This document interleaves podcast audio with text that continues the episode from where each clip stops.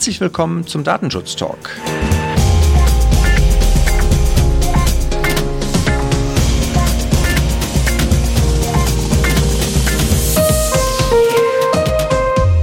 Wie jede Woche schauen wir auch heute wieder zurück auf die News der Woche. Mein Name ist Heiko Gossen. Und mein Name ist Laura Droschinski. Heute ist Freitag, der 6. März 2020. Redaktionsschluss war heute um 10 Uhr. Laura, welches Thema hast du als erstes heute für uns? Ich habe ein neues FAQ mitgebracht, das vom LDI NRW Anfang der Woche herausgegeben wurde. Und zwar ist es eine Fragensammlung von Bürgerinnen und Bürgern, die sich in Vergangenheit an das LDI gewandt haben, äh, bei dem Thema Datenverarbeitung von Inkassounternehmen. Also wenn ein Inkassounternehmen auf die betroffene Person zugeht und Forderungen einfordern möchte, fragen sich häufig die betroffenen Personen, wie denn überhaupt die Datenverarbeitung in dem Zusammenhang vorgenommen wird durchaus eine berechtigte Frage, weil ja manche auch gar nicht damit rechnen, dass ihre Daten plötzlich von einem Inkassounternehmen verarbeitet werden, beziehungsweise sie von dort Post bekommen. Genau, oder es auch schon mal einfach zu Personenverwechslungen kommt und auch da wird dann das LDE NRW um Rate gebeten. Ja, ich glaube, das ist einerseits für die Datenschutzaufsichtsbehörden sicherlich eine Hilfestellung, um sich ein wenig Arbeit zu sparen, aber auch für die Inkassounternehmen dann sicherlich nicht verkehrt, wenn da von behördlicher Seite auch nochmal Klarstellung erfolgt. Ja, das auf jeden Fall. Ja. Du hast, glaube ich, als nächstes ein Thema vom Landesbeauftragten aus Rheinland-Pfalz mitgebracht, oder? So sieht's aus. Und zwar wird's langsam ernst im Bereich Cookies und vor allen Dingen in dem Einsatzgebiet Google Analytics. Der Professor Kugelmann, also der Landesdatenschutzbeauftragte von Rheinland-Pfalz, hat in seinem aktuellen Newsletter vom 21. Februar mitgeteilt, dass er jetzt einige Untersagungsverfügungen gegen Webseitenbetreiber erlassen hat und hier die Betreiber aufgefordert hat, entsprechend auf Einwilligungen zu gehen und nicht mehr über berechtigte Interessen zu argumentieren, warum man Google Analytics Analytics oder auch vergleichbare Analysetools einsetzt. Das ist ja immer viel Thema in unserer täglichen Arbeit. Ne?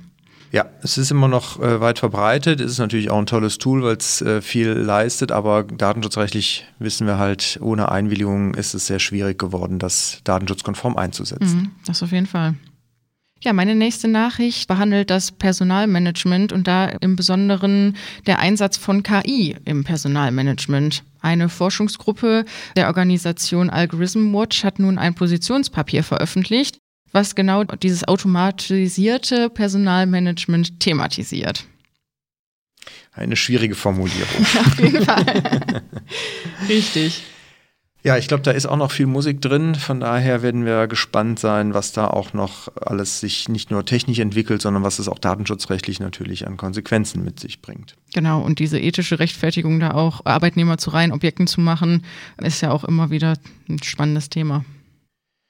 Ich hätte dann noch ein Thema, was auch in der Öffentlichkeit, glaube ich, ein bisschen Beachtung finden dürfte, vor allen Dingen auch was die Aufsichtsbehörden angeht, wie sie darauf reagieren werden. Aber es gibt einen Zusammenschluss von mehreren Organisationen, internationalen Organisationen wie die Digitale Gesellschaft oder Digital Courage, die Deutsche Vereinigung für Datenschutz und das Netzwerk Datenschutzexpertise, die in einem gemeinsamen Brief an die Datenschutzbeauftragten von Bund und Ländern sich gerichtet haben und sich beschwert haben über die Datenverarbeitung und Datenschutzverstöße bei verschiedenen großen Anbietern wie Grinder, Tinder und andere Anbieter. Und von daher bin ich mal gespannt, ob die Aufsichtsbehörden da jetzt auch tatsächlich dann Taten folgen lassen. Mhm. Ja.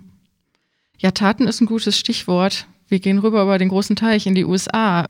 Ein sehr schönes Signal, was uns da in dieser Woche bekannt gegeben wurde, ist, dass die US-Regulierungsbehörde die vier großen Mobilfunkanbieter bezüglich Datenschutzverstöße zur Verantwortung ziehen möchte. Es gab bereits 2018 eine Verwarnung, da ein Datenhandel veröffentlicht wurde bei diesen Netzbetreibern. Und es ist aber so, dass auch nach dieser Verwarnung der Datenhandel einfach weitergegangen ist. Und da ist also in naher Zukunft abzusehen, dass da auch ein Bußgeld für diese Mobilfunknetzbetreiber in den USA droht.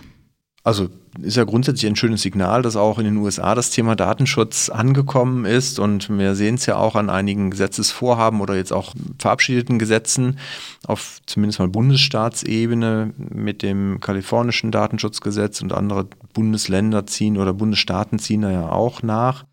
Aber ich glaube, es ist da noch ein deutlich weiterer Weg als hier in Europa, bis man dann ein adäquates Niveau hat und vielleicht die USA dann irgendwann mal mit einem Gesamt äh, Angemessenheitsbeschluss der EU-Kommission vielleicht beglückt werden. Vielleicht, genau. ah, da wird noch viel Wasser den Rhein runterfließen. Apropos ähm, äh, international, also in China beschäftigt man sich natürlich auch mit dem Thema Sicherheit und da sind jetzt chinesische Sicherheitsforscher auf eine Schwachstelle im Apache Tomcat gestoßen und zwar schon seit der Version 6. Das heißt, diese Schwachstelle existiert schon seit gut 13 Jahren und die wurde auf den Namen GhostCat getauscht. Also hier durchaus auch Handlungsbedarf zu gucken, welche Version man halt einsetzt, wenn man einen äh, Tomcat hat. Und man sollte schon ab Version 7.0.100 installiert haben, weil diese Versionen sind dann schon abgesichert. Aufmerksamen Hörern unseres Podcasts ist das nächste Thema altbekannt. Und zwar geht es nochmal um die Gesichtserkennungssoftware von Clearview AI. Hier ist jetzt bekannt geworden, dass Apple diese App blockiert hat, also auf allen Endgeräten nicht mehr funktioniert. Grund war hier, dass gegen die Nutzungsbedingungen von Apple verstoßen wurde. Wir sollten überlegen, ob wir Clearview äh, AI nicht mal eine feste Rubrik in unserer Wochenrückblick äh, hier widmen. Vielleicht wirklich immer ein schöner Abschluss. genau. Ich habe noch einen Punkt und zwar Heise Online hat die Woche über Emotet berichtet, beziehungsweise was zu tun ist bei einem Emotet-Befall. Ich fand den Artikel dahingehend eigentlich ganz gut, weil er nochmal sensibilisiert, auch worauf man achten sollte, was vielleicht nicht direkt erkennbar ein Emotet-Befall ist, aber trotzdem Anzeichen sein können und man so vielleicht auch Schlimmeres verhindern kann. Also von daher, den kann ich sehr empfehlen. Und äh, vielleicht zwei Kleinigkeiten, die, wo man schon darauf achten sollte, so mal als Tipp. Einerseits, wenn man Viren-Alerts hat auf seinen Rechnern, da auf jeden Fall, auch wenn die sich erstmal vielleicht leicht bereinigen lassen, durchaus nochmal genauer hinschauen. Und das zweite, vielleicht auch nochmal überlegen, wenn man Bänder hat, also Bandsicherungen hat, auf denen man seine Daten sichert, die vielleicht auch nicht voreilig rausschmeißen, weil das ist natürlich nochmal eine Sache, wo man Offline-Sicherungen dann hat, die nicht so einfach verschlüsselt werden können, wenn man sich so einen Kryptotrojaner dann einfängt. Auf jeden Fall ein super Tipp. Meine letzte Nachricht befasst sich mit einem Urteil vom Oberlandesgericht Stuttgart vom 27. Februar und es geht hierbei um die Datenschutzgrundverordnung im Zusammenhang mit wettbewerbsrechtlichen Verstößen. Es ging im vorliegenden Sachverhalt darum, dass bei einem angebotenen Produkt im Internet die Datenschutzhinweise nicht veröffentlicht wurden und ein Marktteilnehmer hier der Sache nachgegangen ist.